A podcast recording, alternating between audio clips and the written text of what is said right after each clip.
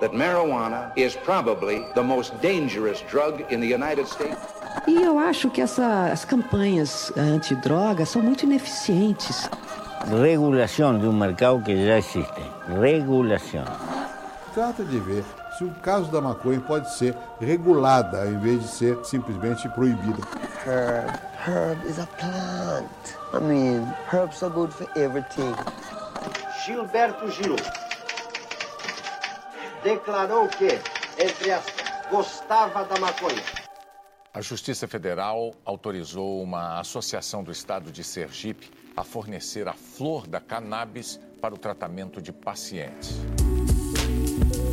Olá, eu sou Anitta Crepe, jornalista especializada em cannabis, e nessa primeira temporada do Cannabis Hoje Pode, eu converso com os profissionais mais destacados do ramo para tentar entender como o empreendedorismo em cannabis, esse mercado tão novo quanto promissor, vem se tornando uma realidade no Brasil.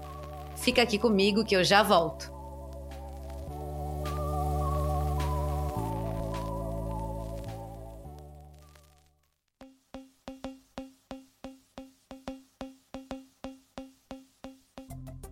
Esse podcast tem o apoio da USA Hemp, da Verde Med e da Biocase Brasil. Ele nasceu da newsletter Cannabis Hoje, um projeto de jornalismo independente na cobertura de cannabis e psicodélicos. Aliás, você pode assinar grátis no cannabishoje.substack.com. Além disso, você também pode se juntar à nossa comunidade com mais de 35 mil pessoas no Instagram. É só seguir o arroba Cannabis Hoje nas redes para ficar bem informado a semana inteira. O Cannabis Hoje Pod é semanal e fica disponível no seu tocador de podcasts preferido sempre às terças-feiras.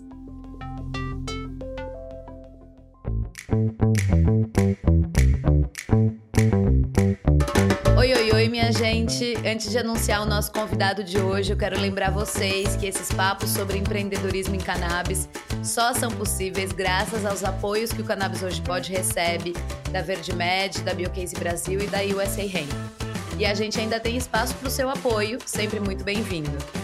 Para dar uma força, é só ir lá no apoia-se barra Cannabis Hoje Pode, apoia.se barra Cannabis Hoje Pode e escolher um valor para ajudar na continuidade desse projeto que a gente faz com tanto amor, carinho e, claro, muita dedicação.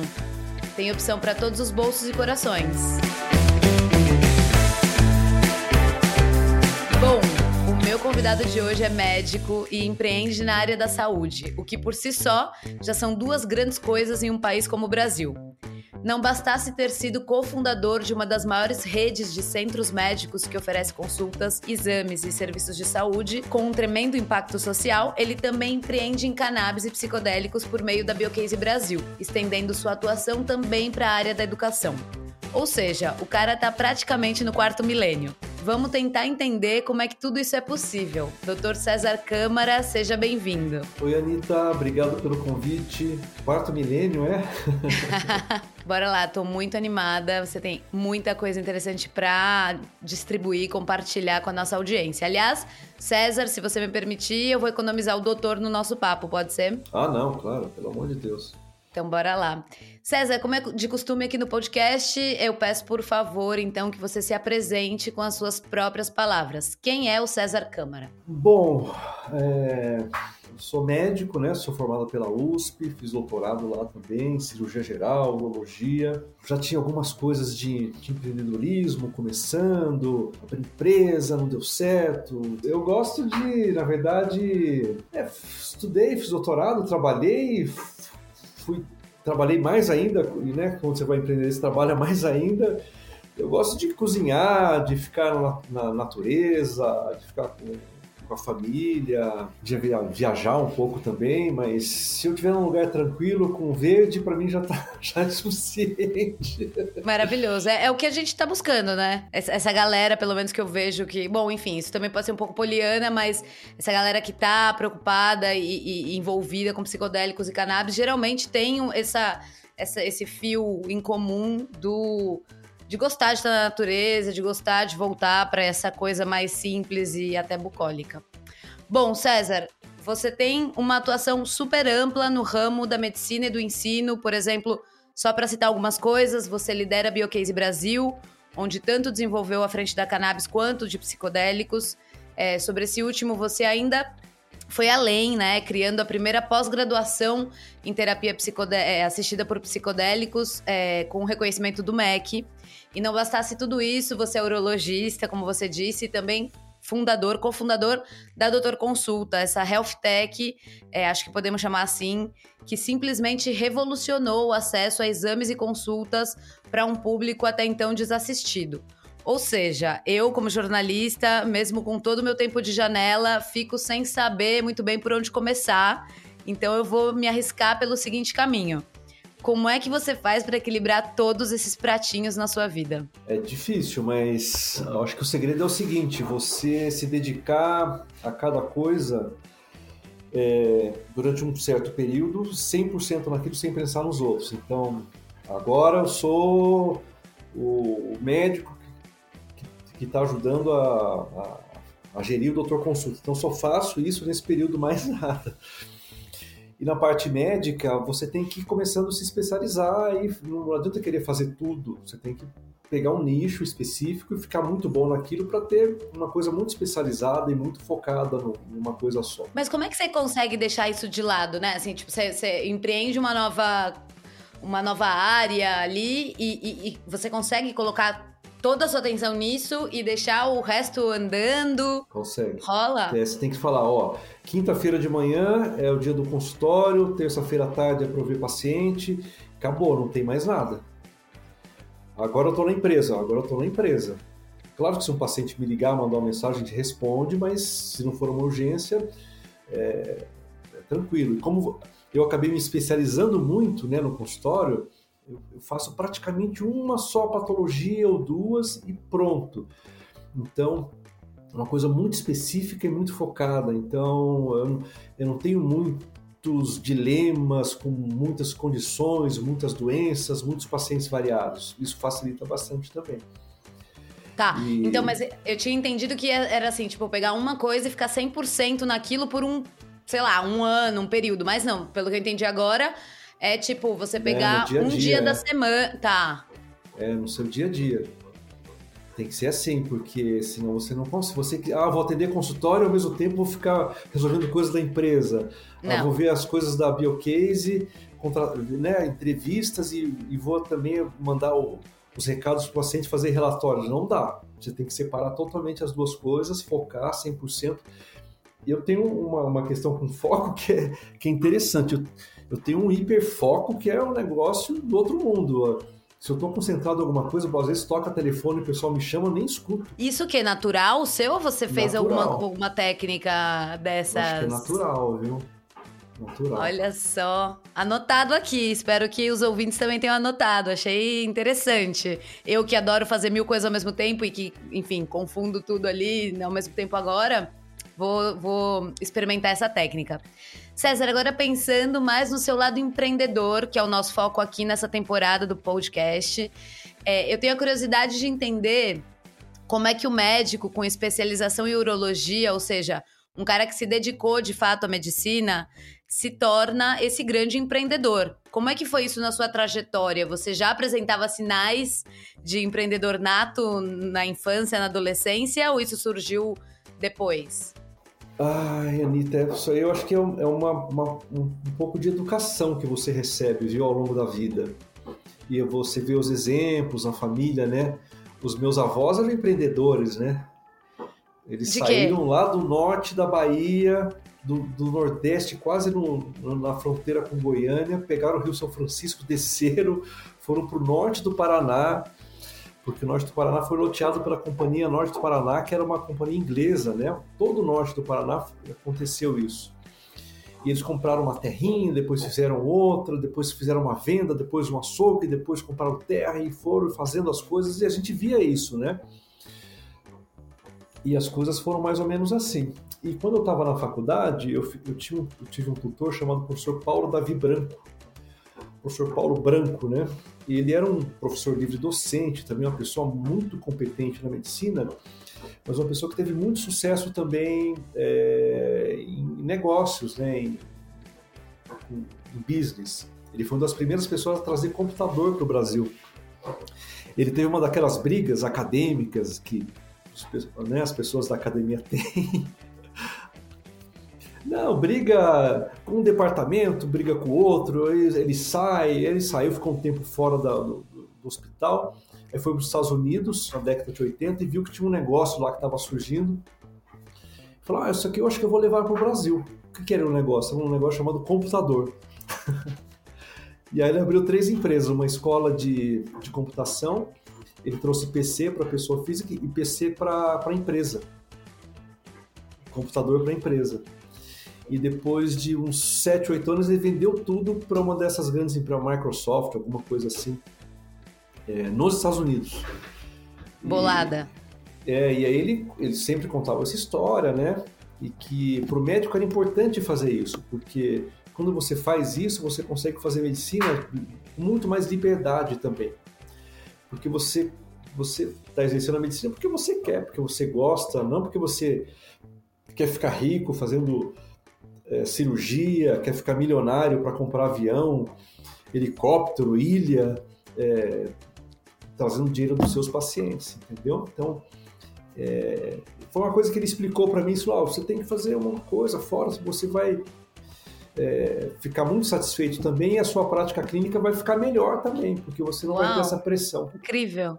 E aí eu levei esse exemplo dele. Guardei esse exemplo aqui também. É, agora sim, falando mais detidamente da Doutor Consulta é, e da Biocase. Vamos começar pela Doutor Consulta, por ter ocorrido primeiro. Conta pra gente como é que nasceu essa ideia, como foi colocar isso de pé e, acima de tudo, como é empreender na área da saúde do Brasil com tantas carências nesse sentido? Então, Doutor Consulta foi uma ideia do Tomás Struge, né? E ele me chamou porque eu era médico, ele estava começando sozinho, e os outros sócios também eram todos do mercado financeiro, da Ambev, Embev, e assim por diante. E ele foi inspirado no modelo mexicano, eram clínicas similares do Dr. Sami, se não me engano, e essas clínicas tinham, cada empresa tinha 500 clínicas, outra tinha 300 clínicas. A gente foi conhecer para fazer o mesmo modelo no Brasil. Só que quando a gente chegou no México, a clínica era junto com a farmácia, o médico atendia, não tinha prontuário, então não tinha registro. Ele ia na farmácia, pegava um remédio, vendia para o paciente. Falei, isso não vai dar certo no Brasil, não. E a gente montou a primeira clínica em Heliópolis e montou a segunda clínica em São Mateus. Eu atendia nas duas. Eu atendia nas duas. Ia de manhã em uma, na tarde na outra, e trazia o pessoal médico. Muito difícil, né, começar a clínica, porque você tem que remunerar o médico, mas você não tem paciente e assim por diante. A clínica de São Mateus não deu certo, acabou fechando. E tem uma história muito interessante, Anitta, muito, muito interessante.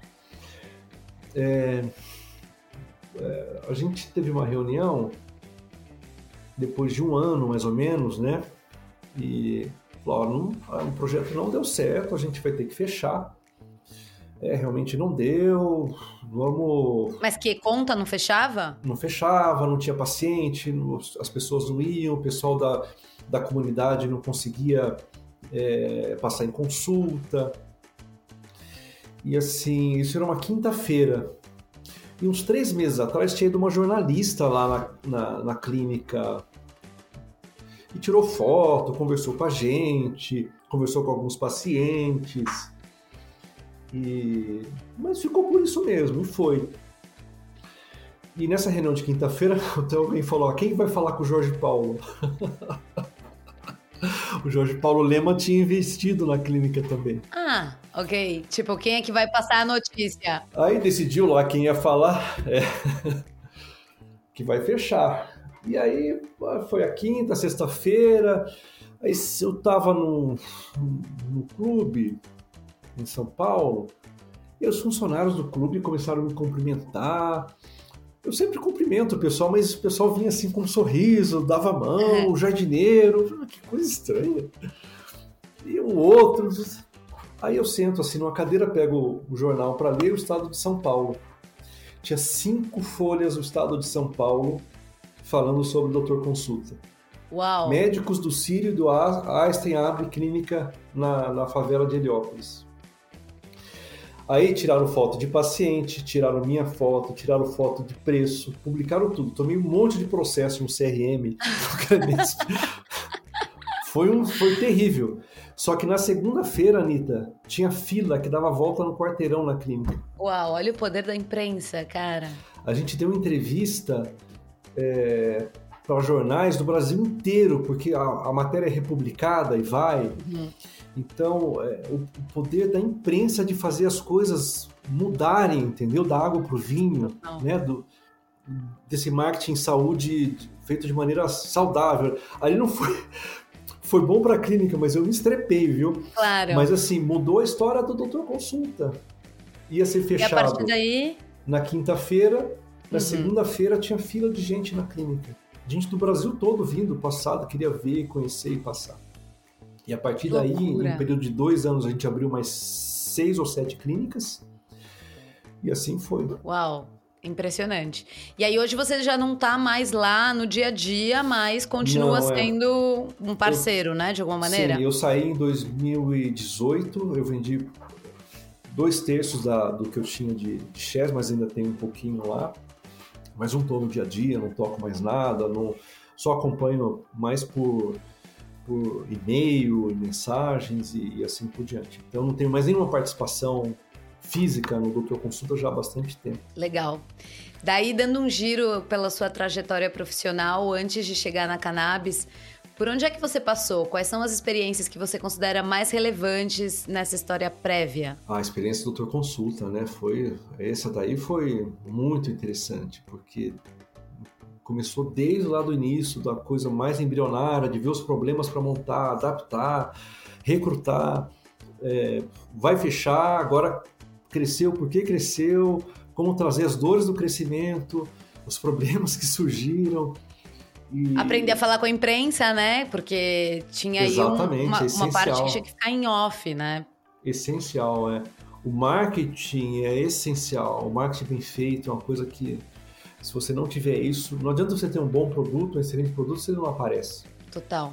Só uma curiosidade, como é que você vê, se é que tá claro, ou se não, se não tiver também, quero saber, como é que você vê o marketing da cannabis hoje no Brasil? O que, que o que, que dá para ser feito? O que, que você gostaria de fazer, mas que ainda não pode?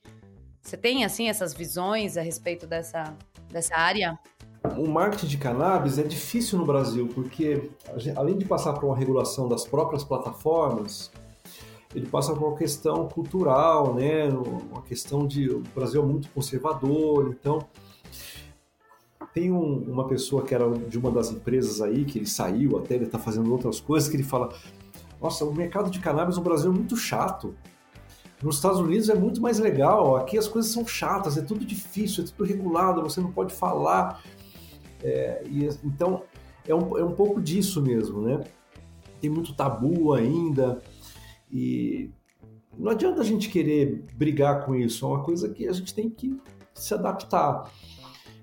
Mas se a gente não tem o um marketing, pelo menos para mostrar bons produtos, que tenham qualidade, que tenham alguma certificação, que tenham um diferencial. Um, algum diferencial, a gente não vai, né? É difícil. Então, eu, mas o que acaba acontecendo mesmo para valer é que o marketing que funciona continua sendo aquele marketing de formiguinha dos visitadores, representante comercial e assim por diante, além do, do que aparece na imprensa, né? Uhum.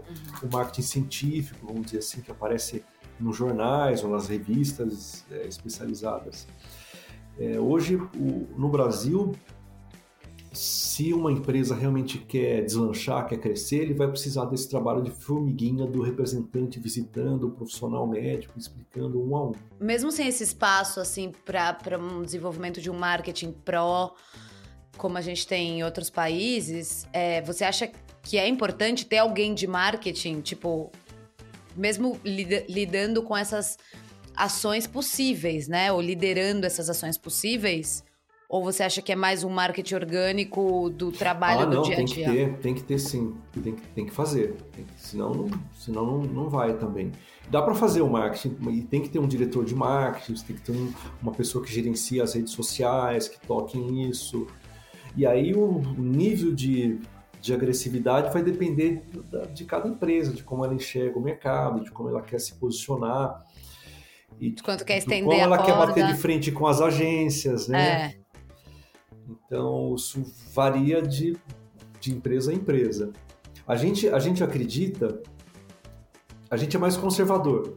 Então, a gente enxerga a Anvisa mais como parceiro do que uma pessoa, uma agência que vai contra você. E porque a gente acha que o mercado no Brasil é um mercado muito regulado. Então a gente tem que entregar também produtos mais regulados, mais acabados, mais estudados. E para isso vai levar tempo. Tempo. O né? Cannabis para a gente é uma coisa que é uma maratona, não é uma corrida curta. Então a gente vai muito. A gente não tem representante comercial, por exemplo.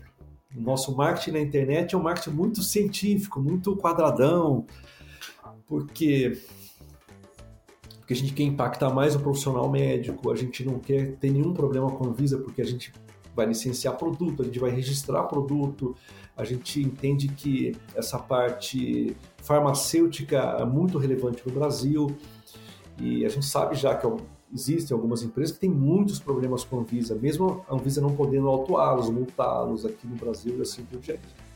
Então a gente, a gente quer estar desse outro lado, pensando sempre no, no longo prazo. E agora então, entrando na sua história com a cannabis, é, ela aconteceu só na Biocase em 2018 ou você já vinha estudando sobre isso antes? E ao longo desses cinco anos, como é que tem sido trabalhar com a cannabis dentro da Biocase? É, no Brasil, com todas, de novo, essas falhas e atrasos políticos e legais que ainda tá, tem nesse mercado? Então, eu depois de 2018, eu estava pensando, na verdade, abrir uma empresa de educação médica para médico, fazer toda a parte de educação da área básica, toda online, professores, assim por diante. E a Biocase já tinha sido aberta em 2020 para 2021 eu entrei em 2021 para ajudar nessa parte de gestão, de colocar produto, de selecionar pessoas e assim por diante. E aí eu vi, nossa, mas se a gente realmente não focar agora, não, não vai entrar mais depois. E aí eu deixei a parte dessa, de educação e comecei a ficar muito focado na parte de, de cannabis, né, orientando, auxiliando, ajudando na, na coordenação e tocando. E agora eu entrei de vez quando os psicodélicos acabaram entrando, né? Então, agora eu estou muito focado na parte dos psicodélicos, pós-graduação, ciência, inovação, é, pesquisa de bancada início de estudo clínico agora. Então, foi meio que, meio que por acidente, mas um acidente bem calculado e bem pensado, porque realmente o mercado de cannabis no Brasil é muito grande, né? é gigantesco. A parte adulta talvez entre nos próximos anos, ou talvez na próxima década, mas ela vai acontecer. E o nosso trabalho na Biocase foi sempre mostrar e entender para todo mundo que está envolvido na empresa é que a gente tem que pensar no médio e longo prazo. Se a gente quiser ganhar milhões agora, a gente pode se posicionar de maneira errada até. Um passo em falso e colocar tudo a perder. E colocar tudo a perder. Então a Biocase fez uma captação só até hoje de, de dinheiro, de, né, de, de investimento, e vai abrir uma nova rodada agora no final do ano ou no começo do ano que vem. E aí sim, a gente tem uma base agora muito consistente, muito, muito consistente, tanto de educação em cannabis, quanto de produtos que são produtos de qualidade muito boa, que demorou muito tempo para a gente conseguir fazer, até uma consistência na, na, parte regulatória, na parte de entrega da, do que o paciente, o cliente realmente quer lá na ponta. Então, é, a gente levou mais tempo para conseguir fazer tudo isso, mas a gente tem uma, uma estrutura muito potente agora que está pronta para voar. É, um perfil mais sério, né? Um perfil mais comprometido com o resultado que não tem jeito, né? Não, não, não, não existe mágica, não é do dia pra noite em quase nada na vida. É, exceto em paixão pela primeira vista, que tem gente que nem acredita. E, ô César, aproveitando, conta pra gente qual é a atuação principal da Biocase, né? Vocês são uma farmacêutica, uma importadora, um centro de pesquisa. Como, como defini-los da melhor maneira possível? Hoje, se fosse definir a Biocase, eu definiria hoje a, a, a Biocase como uma Deep Biotech. O que é uma Deep Biotech? É uma, é uma empresa de biotecnologia que procura solucionar problemas complexos, oferecendo soluções inovadoras sem medo de ser feliz. a gente começou com cannabis, agora a gente está entrando em psilocibina, que é uma coisa muito é, inovadora, principalmente para o Brasil, não é? A gente está querendo desenvolver um produto farmacêutico para estar na farmácia. Isso tem um custo altíssimo, tanto pessoal quanto financeiro, mas é uma coisa que pode revolucionar alguns quadros de saúde mental de maneira definitiva no nosso país e no mundo também. Né? Esse é um projeto que não é só para o Brasil, é um projeto para o mundo. A gente deve depositar a nossa primeira patente agora no segundo semestre no USPTO e a segunda patente provavelmente no início do ano que vem. Então é um projeto que foi pensado no Brasil, que a gente quer que seja feita por brasileiros, que seja financiada por brasileiros, mas é um projeto que é para o mundo também. E a cannabis vem junto também, porque a gente começou por ali, é, são produtos né, da natureza também. É, a gente está vendo cada vez mais consistência é, de publicação, de estudos, mostrando né, para que realmente funciona e para aquilo que não tem tanto benefício. A gente vai oferecer as duas coisas: um produto para condições é, de dor, de, de distúrbios do sono, de qualidade de vida, né, que, que, é adjuvante para muitas coisas, que trata polifarma, polifarmácia, né, as pessoas tomam muitos remédios, a gente consegue substituir ou diminuir muito com os produtos da cannabis. E, por outro lado, do outro lado, é um produto muito potente para tratar de maneira incisiva condições muito graves, né, depressões graves, ansiedades graves, vício em substâncias é, vícios graves em substâncias e assim por diante. Mas isso é um produto de psilocibina com cannabis ou não? Uma coisa é uma coisa, outra não, coisa é outra são coisa? as duas coisas. Duas coisas. Então, tá. vamos, né? A cannabis a gente pensa muito como um tratamento adjuvante. Uhum. É, ele pode ser também um tratamento é, único para algumas condições, mas de maneira mais ampla ele é um adjuvante para ansiedade, para dor, para insônia, para dor neuropática, é, para distúrbios intestinais, inflamações assim por diante. É, então, e a gente tem produtos de qualidade muito boa para isso. A gente deve lançar agora, quando o podcast sair, provavelmente a gente já vai ter também à disposição o nosso produto 1 para 1, cannabis e THC, um produto que demorou muito para a gente conseguir.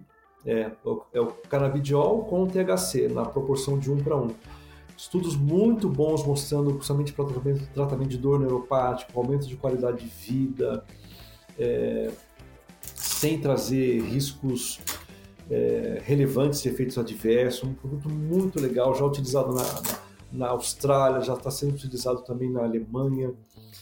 E, e, ele vai estar disponível através de importação ou nas importação, farmácias? e ele vai estar exclusivamente na Connect. A gente não vai vender pelo nosso site.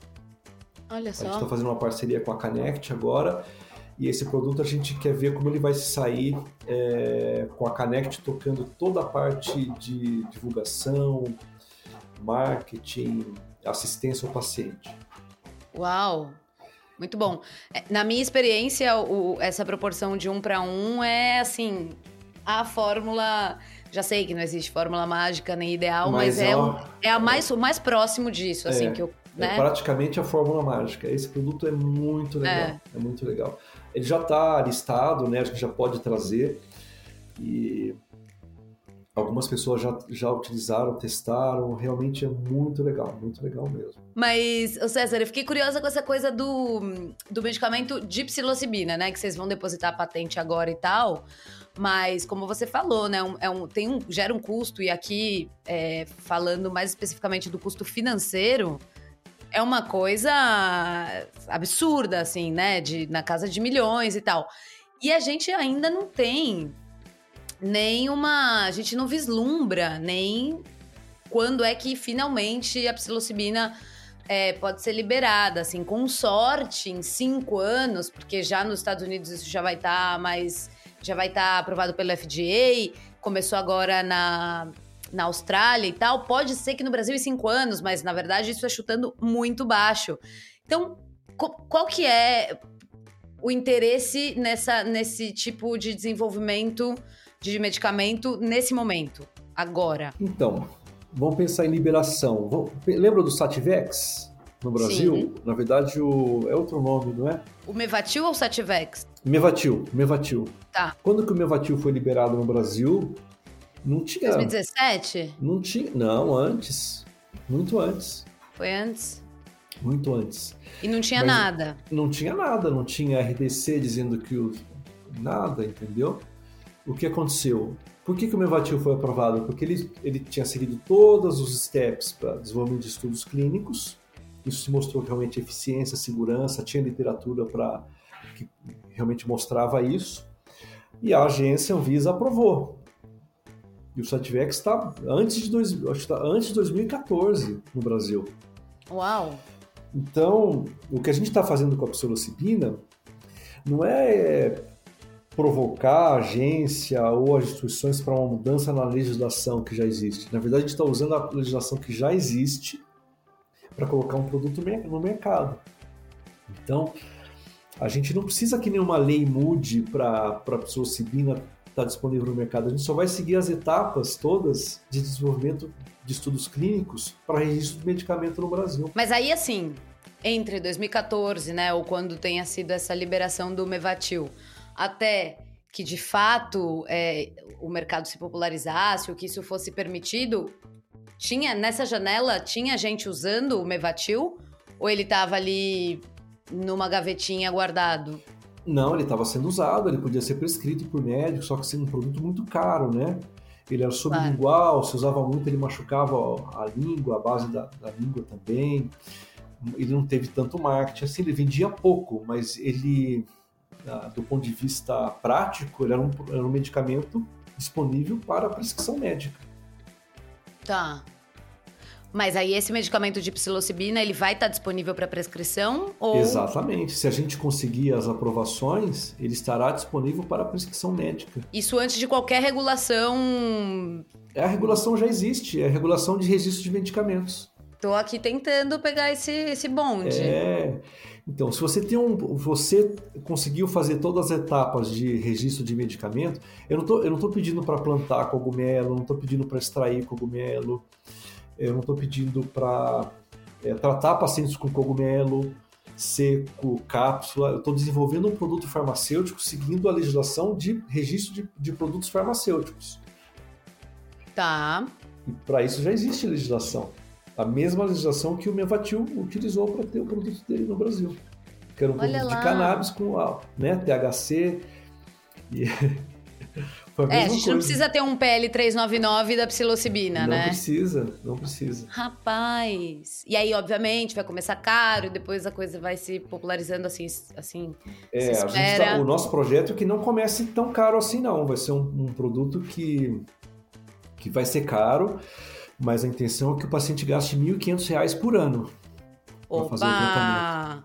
César, assim, amanhã vai estar todo mundo batendo no seu e-mail, perguntando: vem cá, quando é que esse medicamento. Vai, vamos lá, sendo é, otimistas. Quando você, se tudo der certo, quando você diria que esse medicamento pode já estar liberado? Se tudo der muito certo, Muito a gente certo. conseguiu um fast track para apresentar os produtos na Anvisa entre 3 e 4 anos. Então vamos lá, né? Vamos preparando, mas também não é para amanhã. É, exatamente. Tem um caminho, tá bom. E aí, César, já entrando aqui na, nessa criação da primeira pós-graduação em psicodélicos com reconhecimento com selo do MEC, do Ministério da Educação. Como é que se deu esse salto, então, é, da investigação, da elaboração de remédio para a área da educação, né? Na sua história pessoal, você já tinha pensado sobre isso, mas aí na bio, dentro da Biocase foi, foi também uma eureka sua? É, eu acho que isso faz parte de um planejamento para fechar um ciclo, entendeu, Anitta?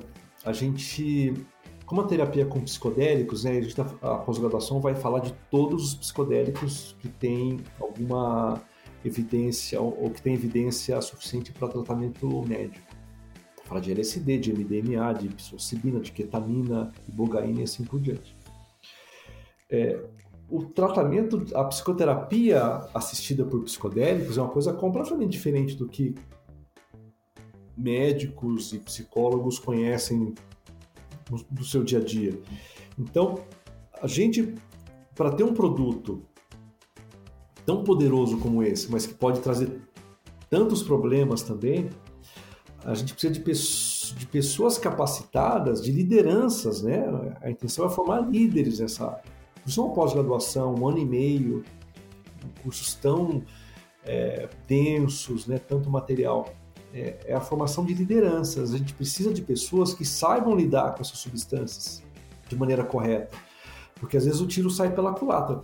Se a gente lança um produto, coloca na farmácia, começa todo mundo a usar, daí o pessoal começa a usar e ter problemas, é, é, né, problema, digo, problema, às vezes, acidente de trânsito, por exemplo, a pessoa tomou a cápsula e foi dirigir, ou foi numa festa e tomou e passou mal, caiu de algum lugar, se afogou, ou tomou o, o, o produto de psilocibina e teve uma crise psicótica porque ele não podia tomar, porque ele tinha histórico, ou ele tomou com outros medicamentos que, que teve interação. Então, a gente não quer que isso aconteça, a gente quer que as pessoas realmente façam é, a terapia, o uso da substância e tenham um benefício consistente.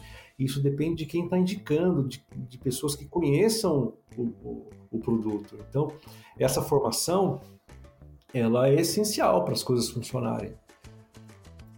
Eu dou um exemplo da cirurgia robótica quando começou no Brasil. Começou muito solto, entendeu? Ah, chegou o robô, todo mundo vai operar. Nossa, ocorreram problemas, viu? Muitos problemas. E aí os hospitais precisaram regular isso. Ó, você só vai poder fazer a cirurgia depois que você fizer o treinamento XYZ. E aí você vai começar a operar, mas vai ter essa pessoa que vai estar junto com você até ela dizer que você realmente está apto a operar o robô e que está tá dos seus próprios pacientes. E foi assim com a cirurgia robótica no Brasil e aí foi super bem. Então, com os psicodélicos, né, para uso terapêutico, a gente precisa disso também, porque senão a gente a gente aquela onda de proibicionismo volta, o pessoal se assusta a gente perde tudo. Pode pôr tudo por água abaixo. Exatamente. Que massa! E eu fiquei sabendo que os professores são de primeira linha, que a gente já é experimentada, cientistas. Os professores são muito legais, são muito bons. Até eu estou impressionado com as aulas, porque uma coisa é a pessoa ser muito boa tecnicamente, né? ter um currículo gigantesco, conhecer as coisas realmente na prática, desenvolver isso tudo. A outra coisa é você conseguir passar informação. E é impressionante. O pessoal é muito bom. Fala uns nomes assim, assim, só pra, pra galera ficar já impressionada. Tem a Isabel Weissner, tem o. Tem a Sandra Goulart. Sandra Goulart, que é antropóloga, né? A gente abriu o primeiro módulo com antropologia, né? Que é o básico, né? Para começar Mas nessa. O curso da faz antropologia, né? Faz um módulo inteiro só de antropologia. Claro. Não tem, viu? Isso foi uma preocupação. É que a gente teve desde o início e que eu não tinha tanta também. Claro, acho que fazer pós-graduação, colocar, não, mas aí a gente começou a conversar com os professores e um dos professores, que é da Universidade da Califórnia, que é a Gisele Fernandes Osterhold, que é brasileira, é psicóloga, psicóloga, ela disse, César, você vai fazer um curso longo, grande, não tem motivo para a gente não ter uma aula de antropologia. A gente tem que valorizar a essência, de onde isso veio, como começou e assim por diante, entendeu? Então a gente também está aprendendo muito com esse curso, muito. Olha, olha uma das coisas interessantíssimas que a gente aprendeu. Isso foi no curso da na aula da, da Sandra. Isso pensando na empresa agora, pensando como empresa. Você é uma empresa, você está explorando um produto. Só que todo o conhecimento veio de um conhecimento tradicional, certo? Então você está meio que usurpando as coisas. Se você não, se você não, se você não está repartindo o benefício, entendeu? Como é que você faz isso então, né? Ah, isso aí não tem como fazer. Ah, então eu vou contratar um indígena aí para estar tá aqui, pronto. Ah, resolvi. Ah, vou fazer um contato com uma tribo lá, eu mando algumas coisas para eles. Na verdade, isso já está organizado no Brasil. Já existe. O Brasil é signatário de um protocolo chamado Protocolo de Nagoya. que diz como você tem que fazer. Por quê, como, quando. A gente está estudando psilocibina. Tem população tradicional no Brasil estudando psilocibina? Não que tem. eu saiba, não. Não tem. Então tem o pessoal do México. Claro. Então como é que a gente vai fazer essa, essa repartição de benefícios, né? Existe no Brasil um fundo chamado Fundo Nacional de Repartição de Benefícios. Ele é administrado pelo Ministério eh, do Meio Ambiente. Então você tem que se cadastrar, dizer o que você está fazendo, qual é a população, o conhecimento tradicional envolvido, e aí eh, a empresa vai pagar royalties diretamente para esse fundo, entendeu? Incrível. Incrível, César. Eu não tinha ideia de que estávamos nesse ponto. É, então, a gente tá aí já faz tempo, mas a gente não, nós, né? Então, Claro. é, tem muita nem- coisa nem legal tá saindo do, do curso, viu? Muita coisa legal. Que massa. E a primeira turma começou agora em maio, é, num curso que, se eu não me engano, vai ter duração de um ano e meio. É, e então fala um pouco pra gente sobre esse perfil, né, do aluno que chegou nessa pós, interessado em conhecer mais sobre os psicodélicos. É, é uma pós mais prática ou mais teórica? Então, é uma pós que tem as aulas, que, é a parte, que, são, né, que é a parte obrigatória, que é 100% online, são 11 módulos, Todo mundo pode entrar, né, de qualquer lugar do Brasil, inclusive de fora. todo mundo pode fazer de qualquer lugar do Brasil. A gente selecionou por currículo e por entrevista. Foi muita. Nossa, foi... teve uma hora que eu falei, não aguento mais fazer entrevista, meu Deus do céu. E ah, médicos e psicólogos, psiquiatras e, e psicólogos só. A gente pretende depois abrir, fazer um curso que outros profissionais da área de saúde possam entrar também para ter uma certificação, ter essa segurança, né, de ter um diploma realmente do que tem um aval do governo brasileiro, na verdade, né? Tem MEC e assim por diante. Mas essa turma é uma turma essencialmente de psicólogos e psiquiatras. A maior parte deles já tiveram alguma experiência psicodélica e alguma parte também já tem pacientes que se tratam ou com ayahuasca, ou com ketamina, ou com é, os cogumelos. A intenção é que eles tenham uma, uma, uma bagagem muito grande teórica, mas essa bagagem teórica que eles vão ter vai ser muito voltada para a prática do dia a dia. Então, o curso foi modulado nessa parte de embasamento, começando lá pelos, pelos, pela ancestralidade, passando agora pela, pela variedade de experiências, vai entrar agora nas ferramentas é, que o profissional tem que ter e assim por diante. Depois a gente vai entrar nos módulos específicos para cada substância. E César, ainda dá tempo da- da- do pessoal entrar ou vai ter que esperar a turma, a próxima turma? Não, agora não dá mais. Agora só na. A gente pretende abrir, eu acho, uma nova turma no início do ano que vem. E a gente já tem uma lista de 500 interessados, Anitta, na Loucura. pós-graduação.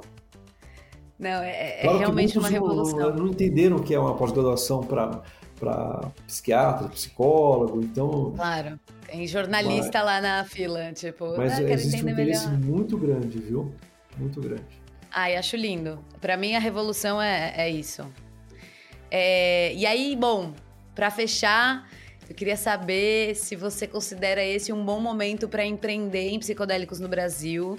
O que, que você diria pra esses psicólogos, psiquiatras e empreendedores que estejam considerando saltar nessa piscina lisérgica?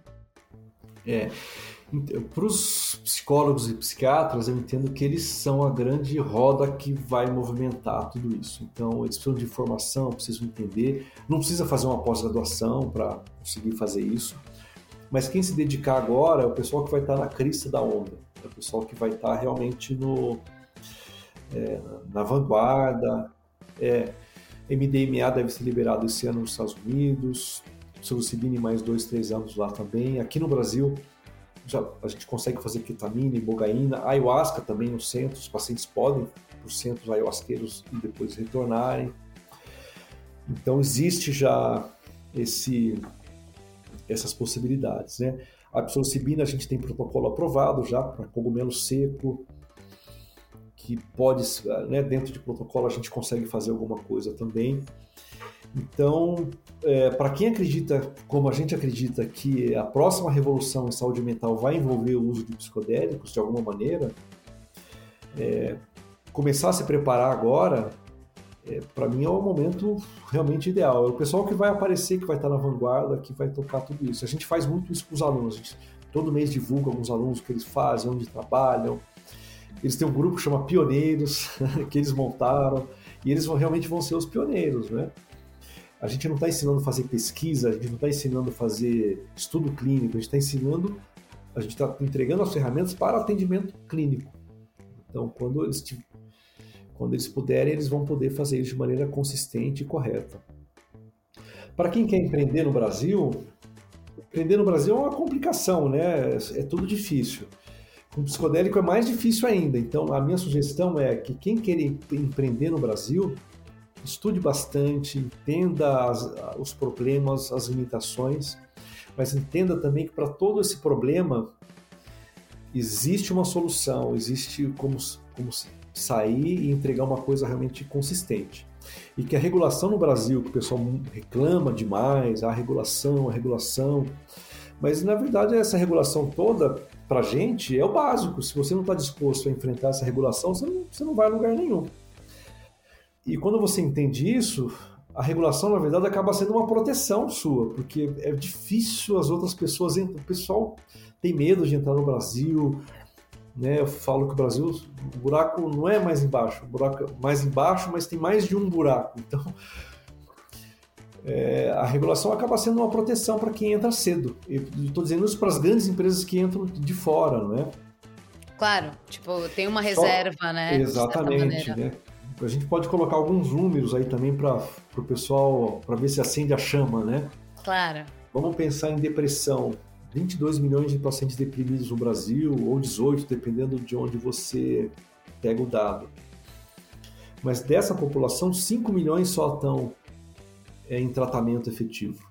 Uhum. Se você tem um produto que o paciente vai gastar R$ 1.200 ao ano e você atinge é, 5% dessa população, você consegue entrar em 5% desse mercado, você faturou 300 milhões de reais. Que é praticamente o mercado de cannabis inteiro, claro. né, até pouco tempo atrás. Quem é você tá penetrar em 20%, isso? você fatura 1 bilhão e 200 milhões. É um mercado gigantesco, Anitta, entendeu? E, e mais do que fazer isso, o bem, né? né? Exatamente. Para trazer uma... Uma coisa totalmente nova e revolucionária, né? Isso no Brasil, muito... fora o mundo todo, né? Você pode licenciar o seu produto, você pode fazer parcerias e assim por diante. Meu coração pega fogo quando eu falo de psicodélico, quando eu penso nessa possibilidade, falo, cara, tá chegando, tá cada vez mais, é cada vez mais real, assim. Então, tô muito feliz que hajam iniciativas de, de fomento ao ensino, educação, gente trabalhando com isso. Me sinto assim na Age of Aquarius. Querido, é, nossa entrevista está chegando ao fim, mas bora para os quadros. A gente tem uns quadrinhos aqui. Quadrinhos? E... Quadrinhos especiais. Vamos ver os quadrinhos. Bora lá.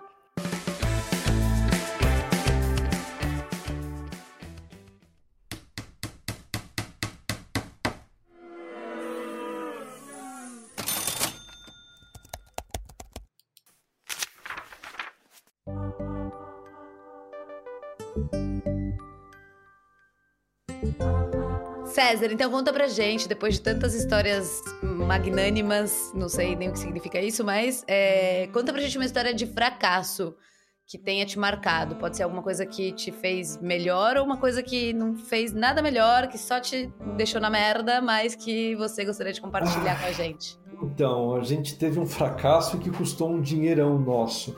Opa! A gente tem produto veterinário, né? Isso é uma lição aí que eu acho que vale para muita gente também, que não adianta você fazer uma coisa é, na empolgação sem estar tá planejado. A gente lançou um produto veterinário, ele entrou numa grande plataforma de veterinário, foi um dos primeiros produtos veterinários que entraram, né? um produto muito bom, que inclusive vai, na nossa agora nova, a gente está a gente está tendo uma retomada de cannabis, né? De produto de cannabis, está revendo preço, forma de entrega, conexões. Esse produto de cannabis vai ficar talvez o produto de cannabis para pets mais em conta do Brasil. Mas quando ele foi lançado, a gente decidiu fazer um curso e colocar ele numa grande plataforma em que os veterinários tinham acesso. e foi muito mal, muito mal. A gente gastou uma nota preta para fazer tudo isso, muito dinheiro mesmo, e o retorno assim foi muito, muito, muito pequeno. Então aquele ciclo todo de educação, marketing, onde você coloca o produto e como você divulga isso, ele tem que estar completo, ele não pode ter falhas. Senão você e onde é que você acha muito... que foi essa falha? Ele falhou na, na, na no time? como a gente não, ele falhou em como a gente divulgava isso, nós mesmos divulgávamos isso para o grupo de, de profissionais veterinários, entendeu? A gente deixou muito por conta dessa plataforma que a gente contratou para expor o produto e as aulas, mas a gente não fez a nossa lição de casa, entendeu? A gente tem médico, a gente tem 2 mil médicos na nossa plataforma, tem, hoje tem quase 800 veterinários. Então a gente tem que usar as ferramentas que a gente tem para trabalhar o que a gente já tinha dentro também, né? E como fazer isso acontecer dentro da nossa própria base. Não terceirizar. né? É, não, não vale a pena. Uau. Bom, é, agora se você fosse alguém ainda pouco versado, mas muito afim de empreender em cannabis ou nos psicodélicos e tivesse uma graninha guardada, vamos botar 500 mil reais. O que, que você faria hoje? Pô, que graninha! É bastante, né? Tem, é um número inédito aqui.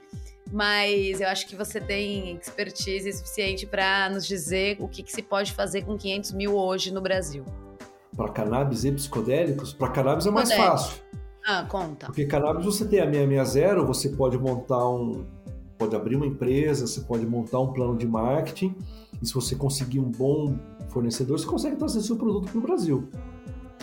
Mas o problema é que o mercado no Brasil já está muito pulverizado, já tem muita empresa, tem muito produto. Então você teria que procurar um diferencial para o seu produto. Ou você pensar no longo prazo, né? Você posicionar o seu produto aos poucos, pensar em 3, 4, 5, 6, 7 anos e ter dinheiro para isso. Com 500 mil reais talvez dê para fazer isso, viu? Se fizer bem devagarinho, com cuidado e depois aos poucos você for trazendo parceiros, sócios e assim por diante. Ou eventualmente você montar uma coisa muito legal, pensar em algumas coisas inovadoras, usar uma parte desse dinheiro para montar uma, uma estrutura de, de apresentação de marketing muito boa, trazer mais pessoas, e aí você juntar alguns milhões, entrar como sócio, aí você é um sócio fundador, você tem uma parte maior do que os outros que entraram depois, e aí entrar de maneira mais consistente no mercado também. Eu ainda não tô com essa bola toda, mas espero que, que tenhamos ouvintes com, com vontade e possibilidade de investir essa grana e tenha aqui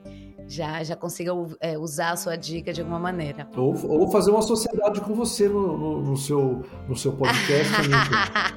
não, no podcast não. Aí eu vou querer montar uma agência de notícias, né? Com 500 é, mil, pelo amor de Deus. Com 500 mil você monta uma agência de notícias. Exatamente. Broadcasting. Olha só, já surgiu uma Estou ideia. Aberta. Aí, Estou aberta a, a, negociações. E aí, já indo para o nosso último quadro, que é o Cannabis Indica, é, onde a gente pede a sua ajuda aqui para uma curadoria de uma pessoa, de uma figura imperdível da cannabis ou dos psicodélicos para seguir no LinkedIn. Seguir no LinkedIn? Nossa, mas tem tanta gente legal. Quem eu sigo? Eu sigo Prohibition Partners, acho muito legal, eles trazem umas notícias legais. Eu sigo a Aurora Cannabis, que é uma empresa canadense, né?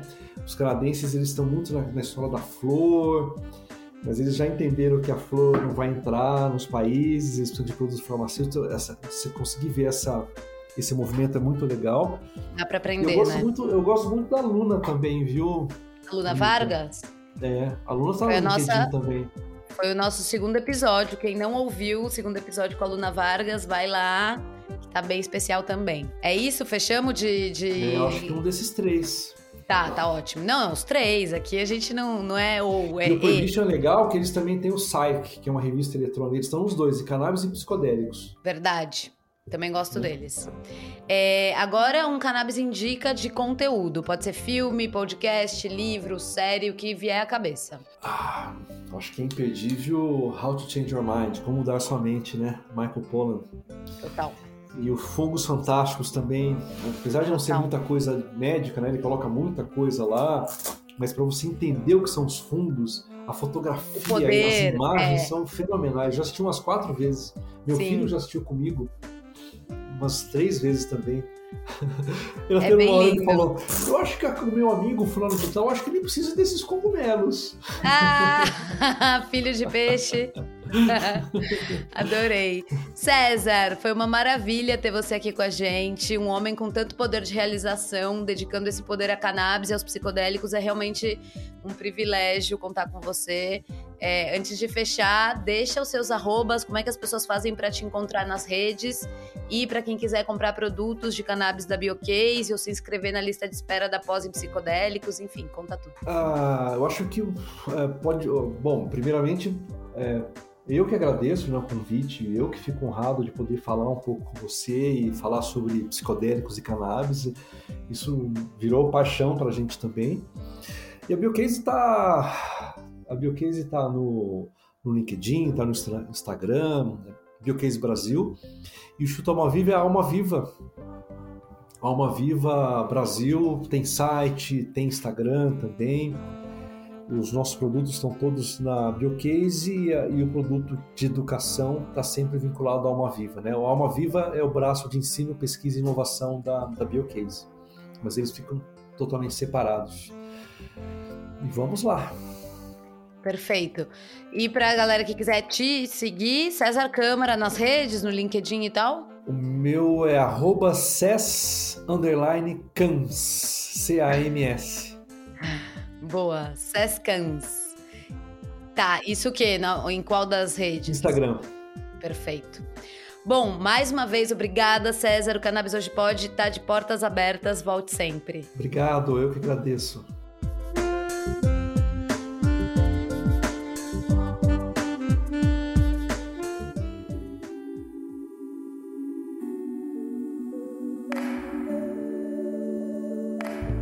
Graças a você que ficou até o final. O Cannabis Hoje Pode vai ao ar às terças-feiras e é apresentado por mim, Anitta Crepe. O programa é uma produção da Leopoldo Electrical Group e conta com o apoio da Biocase Brasil, da Verde Med e da USA Hemp. Se você quiser entrar em contato, é só mandar um e-mail para cannabishoje@gmail.com. E aproveite para seguir o perfil do Cannabis Hoje no Instagram, arroba.